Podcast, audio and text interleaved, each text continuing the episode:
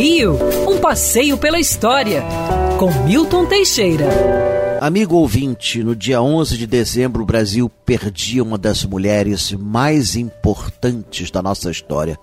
Dona Maria Carolina Leopoldina de Habsburgo Lorena Josefa, arquiduquesa da Áustria, imperatriz do Brasil. Ela se casou em 1817 com Dom Pedro, futuro imperador Pedro I. Foi importante fator na nossa independência, influenciando o marido para que nos separássemos de Portugal. Era uma reserva moral dentro daquele palácio imperial. Falava e escrevia em cinco idiomas e só pensava no bem do próximo e nas ciências e nas artes. Criou o primeiro zoológico do Rio de Janeiro estimulava os estudos, mandando vir cientistas da Áustria, sua terra natal, para estudar o Brasil. Leopoldina foi casada com Dom Pedro por nove anos, teve nove filhos.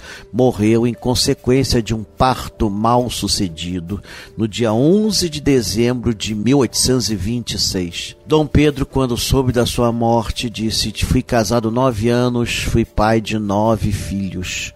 Seu último filho vivo foi Dom Pedro II, um dos maiores homens que esta terra já conheceu, nascido a 2 de dezembro de 1825 e que ficou órfão com pouco mais de um ano e dias.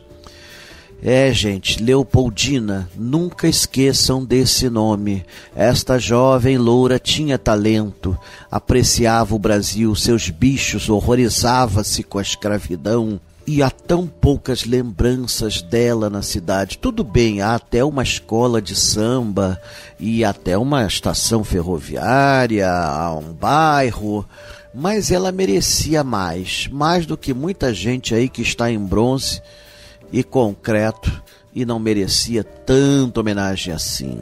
Foi uma das grandes mulheres do Brasil e era chamada já à época a mãe dos brasileiros. Quer ouvir essa coluna novamente? É só procurar nas plataformas de streaming de áudio. Conheça mais dos podcasts da Band News FM Rio.